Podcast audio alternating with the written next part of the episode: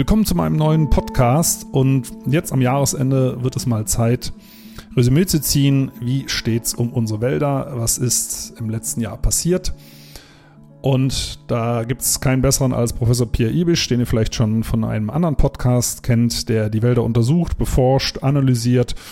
Und ich würde mich heute gerne mit ihm darüber unterhalten, wie es denn nun Ende 2020 um unsere Wälder steht. Hallo Pierre. Hallo freue mich sehr, dabei sein zu können. Ja, also ähm, 2020, ich kann es ja nur sagen, wie wir es hier in der Eifel erlebt haben. Es war ein kühles Jahr, ein kühler Sommer, bis dann im August nochmal so eine Hitzewelle gekommen ist. Es hat auch ab und zu geregnet, also gefühlt war das gar nicht so schlecht, aber ich gucke natürlich auch mal in die Böden rein. Es war also doch wieder sehr, sehr trocken. Nicht überall in Deutschland, ne? in Süddeutschland, die sind teilweise abgesoffen, aber und auch Norddeutschland, wie ich gehört mhm. habe, wenn ich da mit Hamburger Kollegen telefoniere, die sagen, was, wir haben schlechtes Wetter, was ist bei euch los? Aber ich glaube, sagen wir so, auf 80 Prozent der Fläche war das wieder ähm, sehr, sehr trocken. Ja, Pierre, wie geht's dem Wald? Ja, das war ja nun ein besonderes Jahr aus verschiedenen Gründen. Ich muss äh, sagen, mal so vorweg, ich bin seit Jahrzehnten fast nicht so viel ähm, in, in Deutschland unterwegs gewesen und so wenig im Ausland. Wir arbeiten ja viel international. Es gab auch äh, tatsächlich Auslandsreisen, die immer zum Programm gehören, die ich schmerzlich vermisse. Äh, das ist vor allem der Besuch in den Karpaten, in den Buchenurwäldern von, von Urholker. Und äh, gut, stattdessen gab es mehr Möglichkeiten und äh, auch die Notwendigkeit, letztendlich Wälder in Deutschland aufzusuchen. Und ich bin in vielen Bundesländern unterwegs gewesen und äh, habe da die Eindrücke sammeln können. Tatsächlich ab dem Frühjahr, wo ja schon deutlich wurde, du hast die Trockenheit angesprochen, dass wir eigentlich mit einer Hypothek ins Jahr starten, mit dem Defizit, nicht in weiten Teilen in der Mitte von von Deutschland und äh, ja, dann diese ja, Frühjahrswärme, nicht? Wir, da gibt's inzwischen auch Studien dazu, dass der April so völlig aus der Reihe tanzt, äh, also richtig eine Anomalie darstellt, jetzt über viele Jahre schon, äh, mit hohen Temperaturen und, und wenig Niederschlag. Und ja, dann äh, klar, äh, Sommer äh, teilweise etwas feuchter, aber da wissen wir, das hat in vielen Teilen überhaupt nicht, nicht gereicht. Beziehungsweise hat sich auch nicht jetzt in, in Thüringen beispielsweise so, so dargestellt. Ne?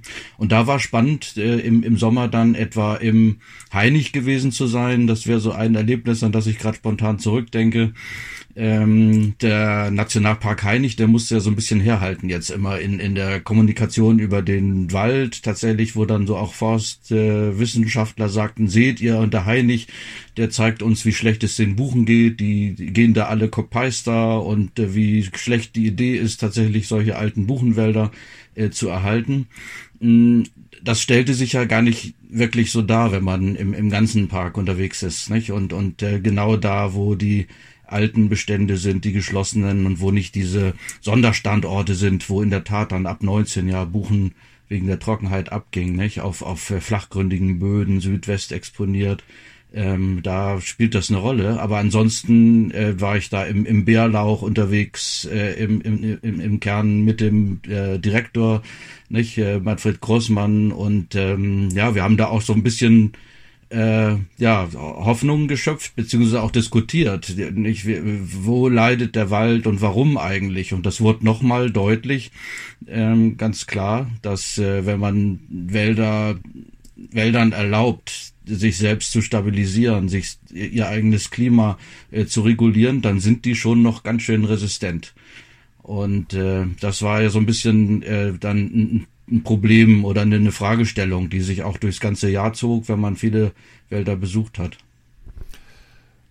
Mir drängt sich momentan gerade eine ganz andere Frage auf. Also du bist ja Professor an der Hochschule für Eberswalde, forscht nicht nur bundesweit, sondern international, aber dieses Jahr, wie du schon gesagt hast, schwerpunktmäßig in Deutschland. So, jetzt äh, kriechst du da also durchs Gebüsch und letztendlich zeigen deine Studien, dass Wälder gerade alte Laubwälder, die in Ruhe gelassen werden, erstaunlich robust durch diese drei Trockenjahre gekommen sind. Hier und da, gibt es natürlich auch ramponierte Bäume, keine Frage, aber insgesamt zumindest deutlich besser durchgekommen als Wirtschaftswälder. So, jetzt ähm, möchtest du irgendwas beforschen. Ne? Sagen wir mal, ich wäre jetzt so ein ultra konservativer Förster, hack hier kräftig den Buchen rum und dann rufst du an und sagst, äh, hallo, hier ist Professor Ebisch, ich möchte euch mal auf den Zahn fühlen. So sagst du das natürlich nicht, aber da klingen ja alle Alarmglocken. Du bist ja mittlerweile bundesweit bekannt als jemand, der auch gerne dann die Wahrheit sagt. Muss man dich eigentlich reinlassen in den Wald? Naja, wir haben ja das freie Betretungsrecht, das ist ganz klar, unabhängig eigentlich auch von der Besitzart. Es gibt selbstverständlich Einschränkungen in, in Schutzgebieten, aber ich muss ganz ehrlich sagen, äh, das Problem ist mir noch nicht untergekommen. Also wenn wir äh, irgendwo äh, hingehen und, und Wald anschauen wollen, dann ja, sind wir noch nie davon abgehalten worden. Im Gegenteil, ich muss auch ganz ehrlich sagen, ich bin noch nie so häufig gerufen worden, angerufen worden, angeschrieben worden, wie in diesem Jahr doch auch mal im, im Wald vorbeizukommen. Äh, das ist für mich eine Neuerung, auch von, von Förstern unterschiedlicher Betriebe, die sagten, also wir haben da gehört, sie kümmern sich ums Mikroklima und, und dass die Kühlung des Waldes eine Rolle spielt und gegebenenfalls äh, muss man nachdenken, ja, das anders zu machen als bisher und können Sie uns das nicht nochmal erklären? Und das ist tatsächlich mehrfach vorgekommen in diesem Jahr also mehrfach hört sich jetzt bei, ich weiß gar nicht, wie viele Förster es in Deutschland gibt, glaube ich 30.000 oder so, noch nicht so schrecklich viel an, aber immerhin, es gibt es. Also das ist schon mal ein positiver Teil des Rückblicks, hätte ich jetzt ehrlich gesagt so nicht gedacht. Aber es gibt natürlich auch viele gute Försterinnen und Förster, das muss man mal ehrlicherweise sagen. Es sind ja die Strukturen, mhm. die äh, du und ich kritisieren ne? und nicht Menschen, die sie dann umsetzen. Ne? Zumindest in den meisten Fällen. Es gibt natürlich auch ein paar Ausnahmen. Ganz genau, würde ich auch so äh, sehen. Häufig wird mir, vielleicht auch uns ja vorgeworfen, dass wir uns irgendwie gegen die Zunft der Forstwirtschaft richten und so weiter. Das ist ja nicht wahr. Das ist ja nicht auch das Anliegen. Es geht uns ja um, um den äh, Wald und dann ist es gut zu sehen, ja, es gibt diese Förster, die Dinge anders sehen, die teilweise, naja, durch Strukturen, Vorgaben auch gezwungen werden, vielleicht anders zu handeln, als sie das selbst wollten. Aber es gibt doch zusehends auch die sagen, nee, ich will's anders machen machen und wie, ja, auf welchem Weg kann das denn möglich werden? Ne? Und darauf hast du auch wenig Antworten, ne? außer äh, in Ruhe lassen und zugucken, oder? Wenn ich es mal ganz prägnant zusammenfasse. Das ist natürlich das äh, Problem, wenn wir das jetzt für die verschiedenen Waldsituationen äh, einzeln betrachten. Wir haben eben die alten Laubwälder, die verdammt selten sind, nicht? Und verdammt klein in Deutschland. Da gibt's gar keine zwei Meinungen eigentlich. Da äh, müssen wir sofort äh, ein Einschlagsmoratorium haben. Das haben wir auch immer wieder gefordert in diesem Jahr. Ähm, ich würde auch weitergehen. Das betrifft auch andere ältere lau naturnahe Laubwälder. Nicht? Da äh, müssen wir jetzt wirklich erstmal schauen, bis wir verstanden haben, wie auch eine stärkere Nutzung, das Auflichten, dieses äh, Öffnen des Kronendachs, wie sich das auswirkt äh, in der Zeit dieser großen Trockenheit. Wir müssen auch mal schauen, geht das jetzt so weiter mit den nächsten Sommern? Gehen wir gerade in eine Jahrzehnt-Dürre hinein, nicht? Äh, das sind alles Dinge, die, äh, ja, mit denen wir rechnen müssen. Also das ist ja nicht so, dass wir das erste Mal und das erste Land sind, die jetzt äh, betroffen sind von der einer derartigen Situation. Ähm, wir kennen das aus Nordamerika, aus Australien. Und äh, solange ja wir nicht sicher sein können, dass der Regen zurückkommt und die Wälder sich erholen können, müssen wir da auf die Bremse treten. Und die anderen Flächen, klar, um, um die es geht, äh, sind dann jetzt die, die, wo starke Schäden auftreten, nicht? Das sind diese Kalamitätsflächen, ähm, wo ja im Grunde jetzt auf Hunderttausenden von, von Hektar in, in Deutschland die, die Fichtenmonokulturen vor allem, aber nicht nur, abgehen und wo jetzt so viel kahl geschlagen wird, das ist so das richtig große Sorgenkind. Und da muss man im Grunde auch sagen, nee, auch, auch da äh, äh bitte so nicht machen, äh, auf die Bremse und nichts machen. Jetzt habe ich im, ich glaube, war vor ein paar Tagen, äh, ich glaube, es war der österreichische Holzkurier, gelesen, da gibt es ja schon Prognosen, die Forstwirtschaft und die Holzwirtschaft macht sich auch Sorgen. Und jetzt gibt es erstmal eine Riesenschwemme und hinten dran kommt ja dann nichts mehr. Ne? Wenn die, diese Plantagen abgestorben sind, gibt es zumindest das Plantagenholz nicht mehr. Und dazu muss man wissen, die ganze Holzindustrie, also Großteil der Holzindustrie ist auf Plantagenhölzer ausgerichtet, nicht auf die Laubhölzer. Von denen werden ja, glaube ich, zwei Drittel schon von vornherein verbrannt. Ähm, also das ist hauptsächlich Energieholz, aber das, das, wo die Holzindustrie im Wesentlichen drauf baut, das sind, ist Fichte, das ist Kiefer und die verschwindet ja jetzt so allmählich. Da habe ich eine Prognose gelesen, würde ich mir gerne deine Einschätzung dazu wissen. Äh, man berechnet das ja wie, wie so ein Börsenbarometer. Ähm, auch da sei der Nebensatz erlaubt, das können, glaube ich, Schimpansen besser als äh, Börsenmakler. äh, wenn man so die, die Durchschnittsstatistik sieht, also nach dem Zufallsprinzip, aber da hat man sich eben dran versucht an einer Prognose und da heißt es dann, der Peak des äh, Käferholzanfalls, also das, was man einschlägt, weil es Borkenkäfer befallen ist, der würde 2021 erreicht und danach ginge es wieder zurück.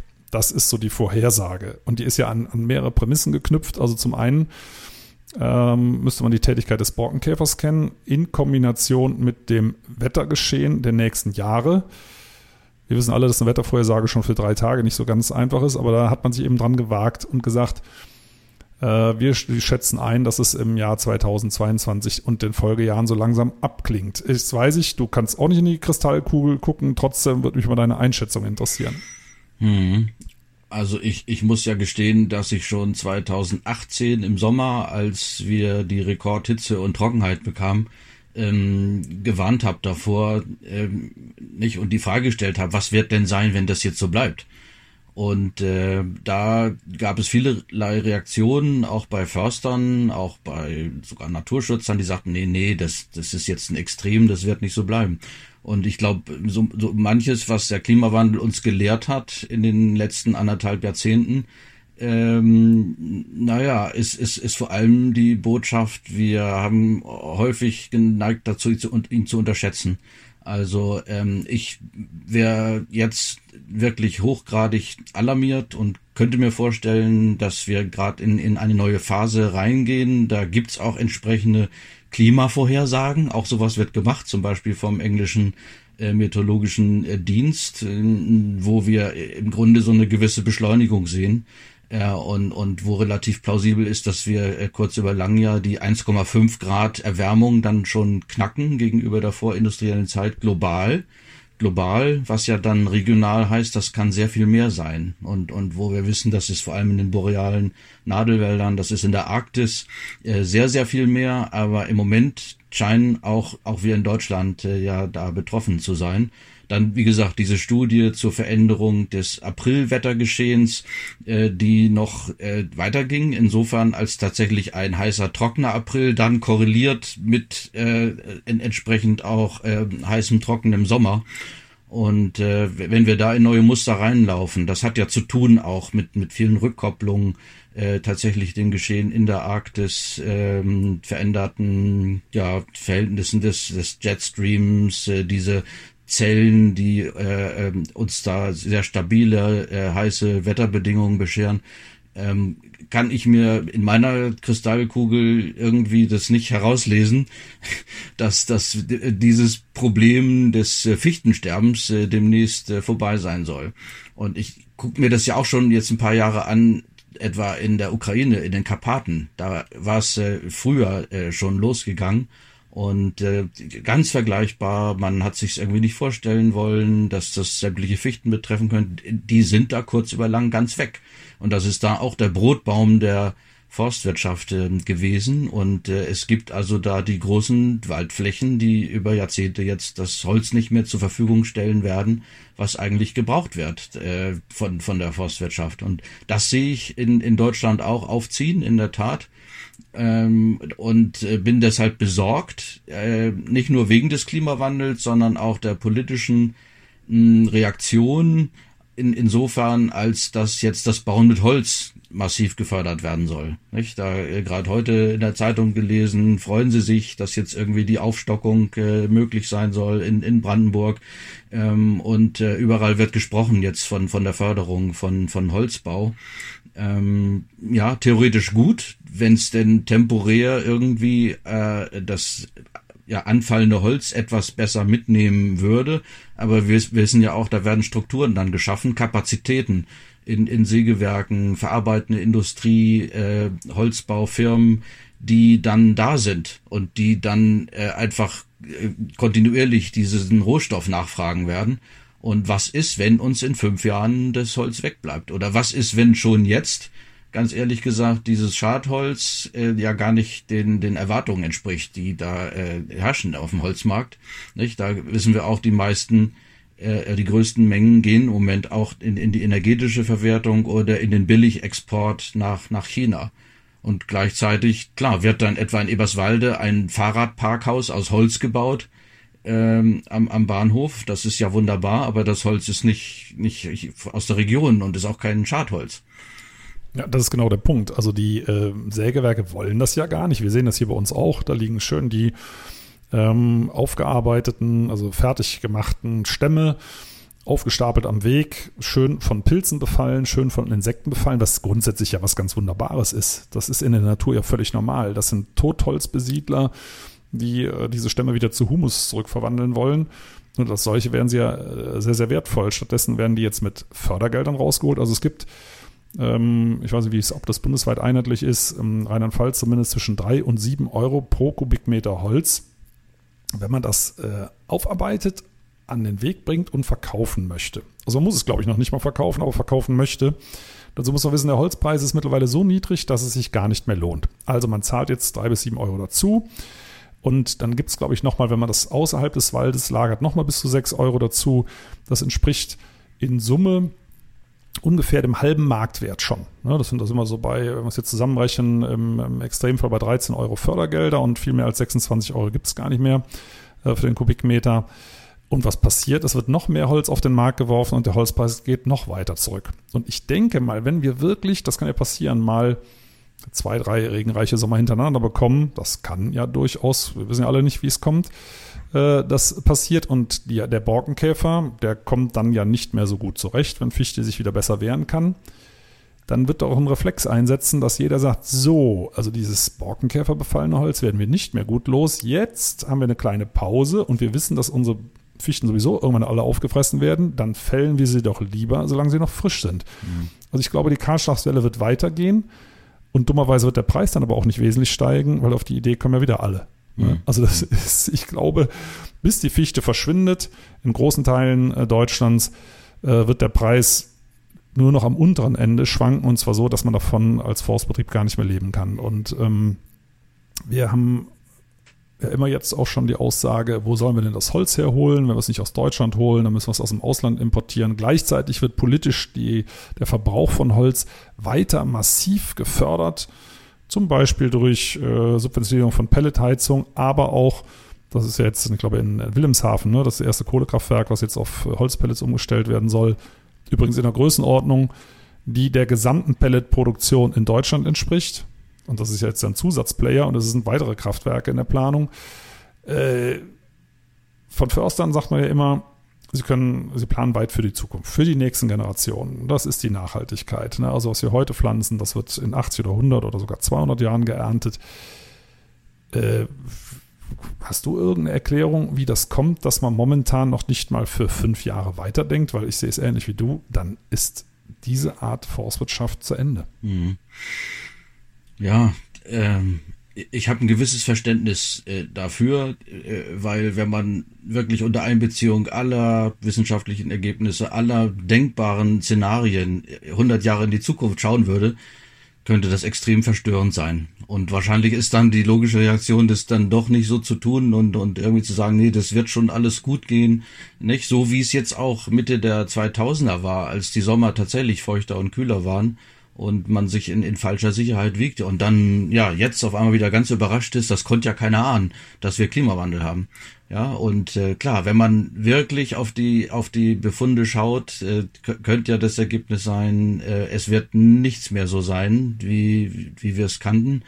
Und äh, ja, was ist dann die, die Reaktion jetzt darauf? Eben auch nicht günstig. Das ist das Problem, dass äh, äh, letztlich so ein Aktionismus ausbricht, nicht? Und, und man ja im, im Namen der Anpassung an den Klimawandel äh, glaubt, den, den Wald so bauen zu können, wie man ihn schon immer eigentlich haben wollte. Sprich irgendwie schnell wachsende, lukrative Baumarten äh, irgendwelche Nadelbäume von überall her aus der Welt, äh, Douglasien äh, voran. Das, wenn ich das sage, muss ich sagen, ja, es gibt da auch die Zweifel inzwischen, die sich ausbreiten, nicht? Man hört jetzt auch mal mehr Förster sagen, hm, Douglasie vielleicht doch nicht so gut. Auf der anderen Seite werden aber schon wieder die Fakten geschaffen auf der Fläche. Also es ist alles äh, aus, aus dem Tritt geraten. Das äh, Reflektieren, das langfristige Denken und das Handeln, das passt nicht mehr äh, zusammen auf, auf der Fläche. Und äh, ja, nochmal, äh, ich habe irgendwie Verständnis dafür ähm, dass wir verunsichert sind, aber eigentlich müsste dann in der Zeit einer so großen Verunsicherung und Unsicherheit und Unplanbarkeit äh, erstmal das Prinzip Vorsicht und, und, und Vorsorge walten. Nicht? Also Himmel, wenn wir nicht kapieren, was los ist, dann äh, sollten wir Inhalten, äh, nicht, nicht Fakten schaffen, sondern äh, ja, uns unterhalten, äh, aber definitiv äh, ja nicht etwas tun, was wir in, in einem Jahr, in fünf Jahren, in zehn Jahren zutiefst bereuen. Ja, also ich sehe es ähnlich. Äh, es ist, kann, man kann es auch positiv sehen, dass die Natur wird reagieren. Logischerweise, die Natur ist ja keine Person, das System wird, wird reagieren. Ich denke, ich bin da ein Optimist, wenn wir den, den ähm, CO2-Ausstoß doch in den nächsten Jahren äh, deutlich schneller drosseln als bisher, ähm, dass wir doch noch eine gute Chance haben, welchen Wald auch immer zu erhalten. Ich denke nur an, die, an den äh, CO2-Preis, der ja 2025 schon bei 55 Euro pro Tonne liegen soll. Damit wären wir ja eigentlich außerhalb jeder Rentabilität von Kohlekraftwerken. Und auch aus der Wirtschaft werden ja Forderungen laut. Ne? Große Automobilkonzerne fordern das ja beispielsweise, dass der Preis bei 100 Euro pro Tonne liegen muss. Und dann reden wir über ganz andere Mechanismen, die dann plötzlich greifen. Was übrigens nicht heißt, dass alles teurer wird. Ne? Ähm, bestimmte Sachen werden teurer, andere können sehr viel billiger werden. Das ist ja der Sinn einer solchen Förderung. Also von daher bin ich persönlich immer noch Optimist und denke, das ist zu schaffen. Ähm, aber in den Forstverwaltungen ist halt häufig noch der, die Idee, dass man Wald machen kann. Mhm. Äh, Wald mit seinen 10.000 Arten selber machen kann. Ein Wort gefällt mir dabei besonders schlecht. Das ist äh, das Wort der assistierten Migration. Mhm. Das ist so, als ob man den Wald an die Hand nehmen muss und aus anderen Gegenden der Welt bei der Einwanderung helfen möchte, die in Klammern, die der Wald ja sowieso vorhat. Mhm. Ich weiß zwar nicht, wie eine Douglasie über den Atlantik kommen soll, also das Bäume Boote bauen habe ich noch nicht gelesen, mhm. aber ähm, diese assistierte Migration, das heißt, äh, man, der Klimawandel beschleunigt die Veränderung der Ökosysteme. Das ist, äh, die Ökosysteme können so schnell häufig nicht reagieren, das stimmt, obwohl das bliebe vielleicht auch noch abzuwarten. Und dann beschleunigen wir die Menschen, wir Menschen beschleunigen also die Änderung der Umweltbedingungen und beschleunigen dann auch den, den, äh, den Wandel der Ökosysteme, wie wir denken, dass die Natur das sowieso vorhat. Ich weiß, das klingt jetzt ein bisschen verschwurbelt. Also das ist assistierte Migration. Also man, mhm. man hilft den Bäumen schneller dorthin zu wandern, wo sie ohnehin hinwollen. Und ich Richtig, denke einfach, das, das weiß man doch gar nicht, wo die hinwollen das ist eben tatsächlich äh, äh, das Problem vielleicht mit dem Anspruch, langfristig zu denken in der äh, Forstwirtschaft, dass man glaubt, jetzt einfach schlauer zu sein als die Natur. Klar, Mensch ist befähigt, in die Zukunft zu schauen, ja, Szenarien zu entwickeln, aber mit ein bisschen äh, Blick zurück wüssten wir eben, wie sehr wir uns geirrt haben. Teilweise äh, konnten wir nicht fünf Jahre vorausschauen. So, wieso glauben wir dann wirklich jetzt die Situation in, in 50 Jahren erahnen zu können und entsprechend jetzt Bäume zu pflanzen, die dann da äh, zu wachsen haben? Warum glauben wir, dass es diese Migration von ausgewählten Arten gibt? Äh, und warum glauben wir, dass das funktioniert? In, in funktionierende Ökosysteme, die reinzupflanzen und die dann da einfach äh, mitspielen zu lassen. Das führt dazu, äh, in der Tat, dass äh, noch funktionstüchtige Wälder geschwächt werden. Nicht? Das sind ja Sachen, die, die zu beobachten sind in, in Brandenburg und in anderen Regionen durchaus. Äh, funktionstüchtige, sich noch kühlende Buchenwälder werden aufgemacht. Es kommt zu Schermschlägen und auf die Lichtungen werden dann neue Baumarten gepflanzt. Ja, das ist auch eine Art von Waldumbau, äh, war nun nicht so das, äh, glaube ich, was wir uns darunter vorgestellt haben, als, als das Wort aufkam. Nicht? Also Douglasien unter Buchen zu pflanzen, äh, genau wie du sagst, im, im, im Sinne von assistierter Migration, ist äh, ja etwas, was zumindest ökologisch nicht nachvollzogen werden kann. Wie sieht es denn eigentlich aus mit grundsätzlich mit den alten Buchenwäldern? Ähm, du hast ja auch schöne Untersuchungen dazu gemacht über den Kühleffekt, wie stark die sich herunterkühlen können. Nehmen wir mal an, ich weiß, es hängt auch von der Größe ab. Ne? Wir reden beim Amazonas zum Beispiel darüber, dass der äh, kurz vor einem Kipppunkt steht und sich selber dann nicht mehr äh, kühlen kann, den Regen nicht mehr selber erzeugen. Da reden wir über Größenordnungen der mehr, deutlich mehrfachen Größe der Bundesrepublik. Ähm, unsere Wälder sind ja eigentlich nur noch kleine Kleckerstücke, äh, wirklich so winzig, dass sie international als Schutzgebiete wahrscheinlich gar nicht durchgehen würden. Ähm, naja, doch, sie gehen teilweise durch, aber das liegt, glaube ich, an, an guten äh, politischen Beziehungen. Ähm, Aber gut, es sind kleine Gebiete, zum Beispiel wie die Heiligen Hallen mit 0, knapp 0,4 Quadratkilometern. Da sieht man schon mal im Vergleich zum Amazonas ist das ein Witz. Dennoch, das kann sie ja gleich nochmal erklären, hat er sich im Sommer gut geschlagen. Was mich aber in dem Zusammenhang, äh, wenn du es erläutern möchtest, mal interessiert, nehmen wir mal an, wir hätten ein ganzes Bundesland als alten Buchenwald, so in der Größe Buchenwälder. Wie, was würdest du einschätzen? Ich weiß, wieder die Glaskugel, ähm, mhm. aber die brauchen wir, glaube ich, relativ häufig in Zukunft. Was, was könnte so ein Wald eigentlich aushalten? Mhm. Das ist ja ein Thema, äh, zu dem wir intensiv arbeiten, tatsächlich dieser Frage der Kühlung. Das äh, ist etwas, was angefangen hat, mich zu beschäftigen vor über zehn Jahren. Äh, Im Grunde ausgelöst durch forstliche Praxis, das Kronendach so sehr zu öffnen und wo ich mir dann die Frage stellte, also ist das nicht ungünstig, wenn dann die Sonne zum äh, Waldboden vordringt und erhöht das nicht die Verdunstung und so weiter. Und dann haben wir mit Kollegen angefangen, entsprechend Forschung aufzusetzen in verschiedenen Ländern. In England haben wir gemessen, in der Ukraine, in Deutschland. Und hier ist jetzt bei uns äh, doch sehr viel mehr draus geworden. Wir haben also hunderte, tausende von, von Datenloggern inzwischen in Wäldern ausgesetzt in unterschiedlichen Situationen, um zu vergleichen dieses Mikroklima. Und, das sind dann ja Geräte, die erlauben einem einfach heute dann alle zehn Minuten eine Messung zu haben und dann sieht man Tagesverläufe, dann sieht man äh, nachher in, in der Auswertung, wie verhalten sich Temperaturen an den heißesten Tagen des Sommers, äh, an den Tagen über 25 Grad, über 30 Grad und ähm, ja, da sind natürlich die, die Hypothesen bestätigt worden. Letztlich sind das ja auch Dinge, die uns intuitiv klar sind. Am heißen Tag ist es kühl im Wald und je dunkler der ist und geschlossener, je mehr Buche, desto kühler.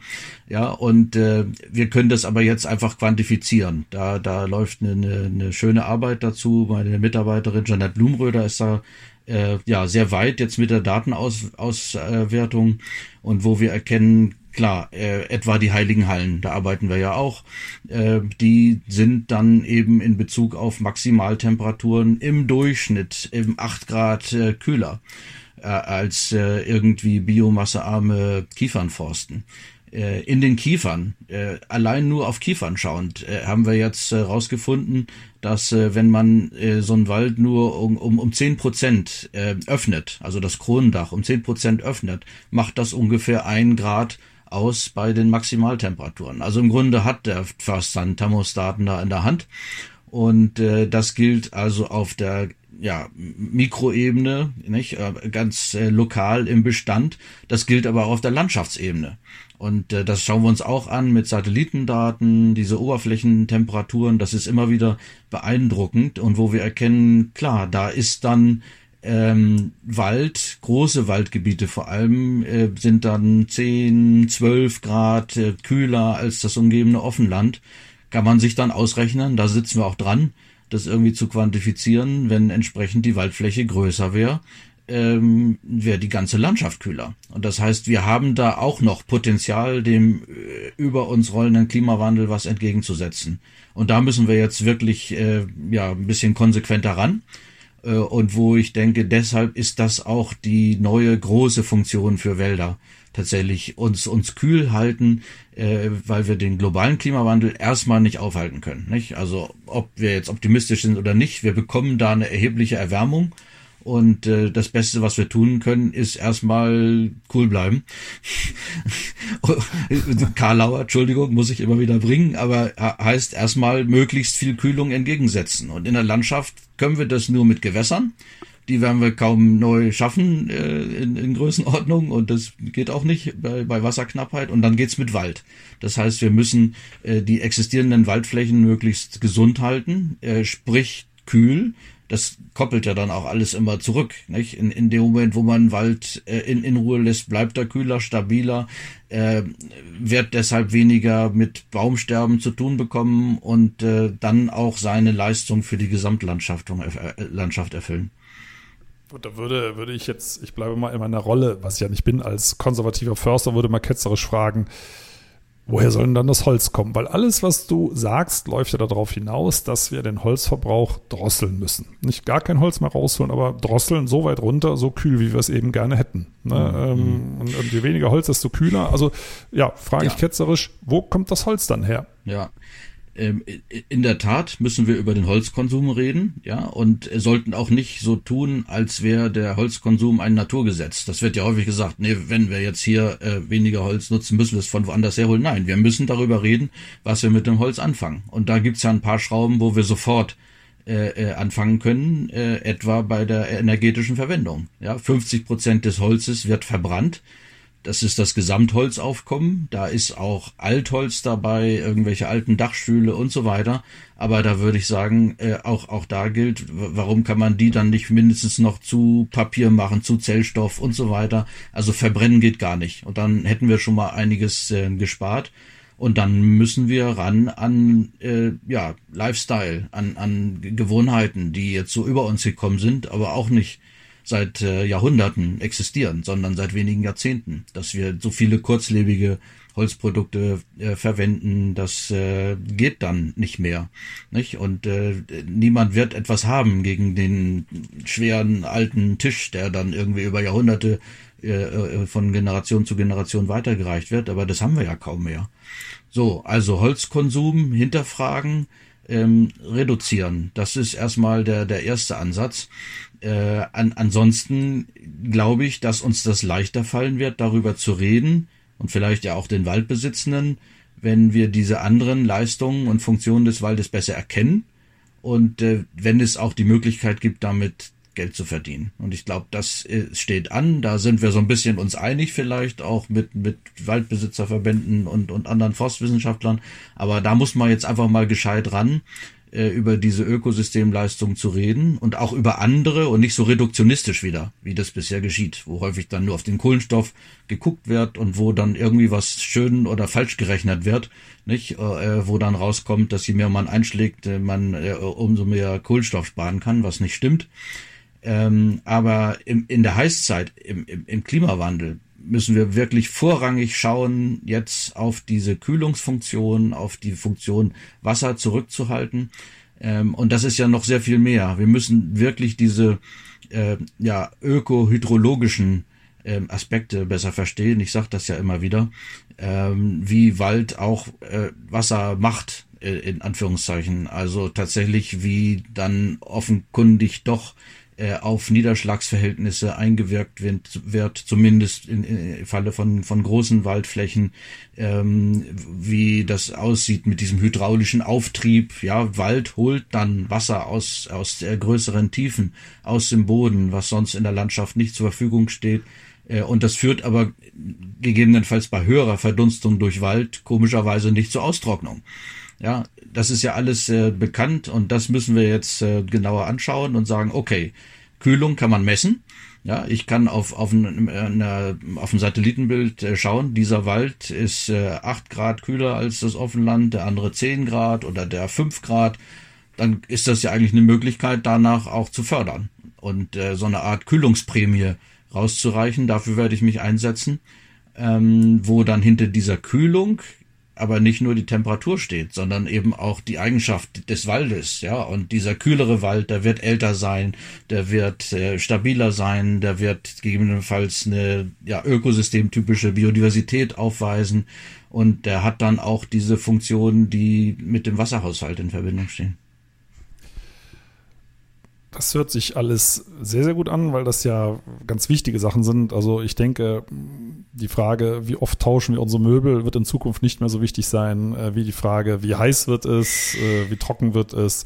Und das Schöne, das ist ja was Optimistisches, ist, dass wir das zumindest in einem gewissen Umfang noch selber regeln können. deswegen würde mich jetzt zum Schluss mal dein äh, Ausblick interessieren.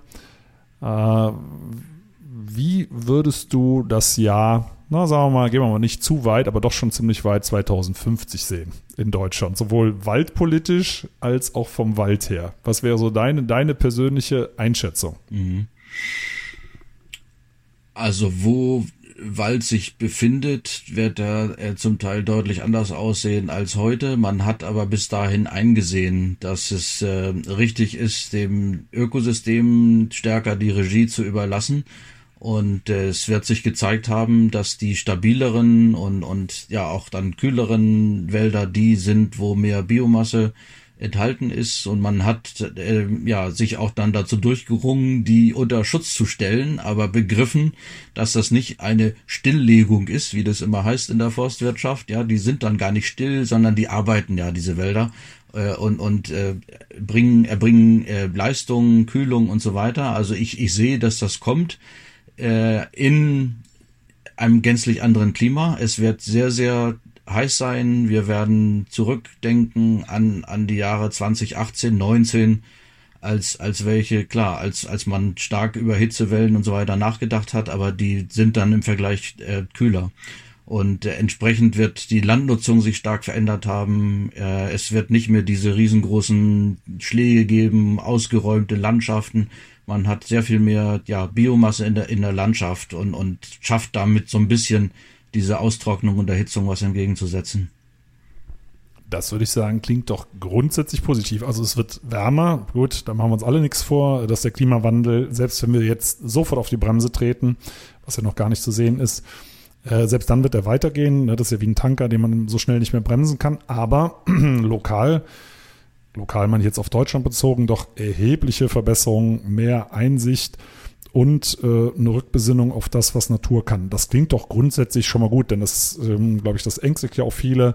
Haben wir eine lebenswerte Zukunft vor uns, ähm, wird es auch in, Be in, Bezug auf die Natur immer trostloser und das muss ja gar nicht so sein, auch wenn es, was wir jetzt momentan noch gar nicht äh, verhindern können, trotzdem noch wärmer wird. Das ist doch eigentlich schon mal ein schöner, wenn auch ähm, anstrengender Ausblick, weil es das heißt, dass wir jetzt alle endlich aktiv werden müssen.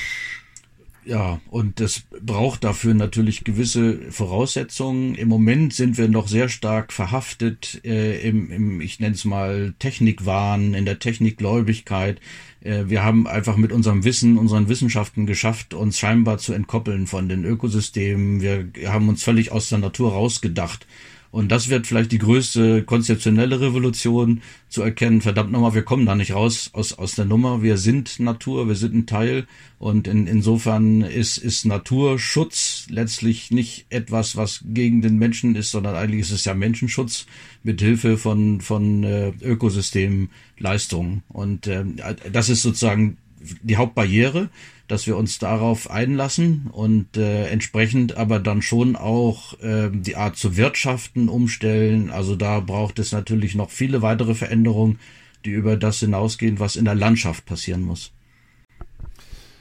Als äh, letzter Ausblick für äh, 2021 haben wir ja die Bundestagswahl, was ja gar nicht schlecht ist. Äh, zum einen äh, müssen sich Politikerinnen und Politiker davor positionieren und danach ich muss es ganz ehrlich sagen, ich habe da gewisse Hoffnung auf veränderte Konstellationen, die dann äh, den Wandel einfach leichter machen werden. Und ich glaube auch, dass äh, aktuell Politik sich nicht mehr ganz so stark bewegt. Das kennt man ja von dem Ende der Legislaturperiode, weil alle schon ähm, gespannt auf den Wahlkampf schauen. Also ich persönlich bin da ganz optimistisch, dass wir vielleicht schon im äh, kommenden Winter erste politische Entscheidungen haben, die genau diese Richtung vorgeben. Also würde mich total freuen, Pierre. Ähm, wir bleiben in Kontakt. Wir werden es vielleicht auch nochmal über dieses Medium hier hören und dann mal schauen, äh, was sich ändert. Ich persönlich sehe es eben ähnlich wie du. Also es wird, wird Veränderungen geben, da kommen wir nicht drum rum. Da kommt auch der Wald nicht drum rum. Aber äh, mit einem vernunftbegabten Wesen wie dem Menschen, äh, das zeigt sich ja dann, wie vernünftig er tatsächlich ist, äh, sollte es eigentlich gelingen, das so abzufedern, dass wir alle miteinander, Menschen und Wälder, noch eine gute Chance haben. Also in diesem Sinne, Pierre, äh, wünsche ich dir einen guten Rutsch ins neue Jahr. Wie gesagt, wir hören uns dann sicher nochmal. Wünsche allen Zuhörerinnen und Zuhörern äh, ein glückliches 2021. Natürlich dann hoffentlich spätestens ab Sommer ohne ähm, den ständigen Hintergrund der Corona-Pandemie dann äh, letztendlich, genau wie du sagst, äh, es geht vorrangig, geht es ja um uns Menschen. Die Natur, die wird schon wieder irgendwann klarkommen, aber es geht ja darum, dass wir alle miteinander eine vernünftige Zukunft haben und warum soll man da nicht 2021 anfangen, endlich die Weichen richtig zu stellen? Also vielen, vielen Dank, Pierre. Ich wünsche dir auch alles Gute Dankeschön. und wir hören Gute. uns wieder. Ne? Tschüss. Tschüss.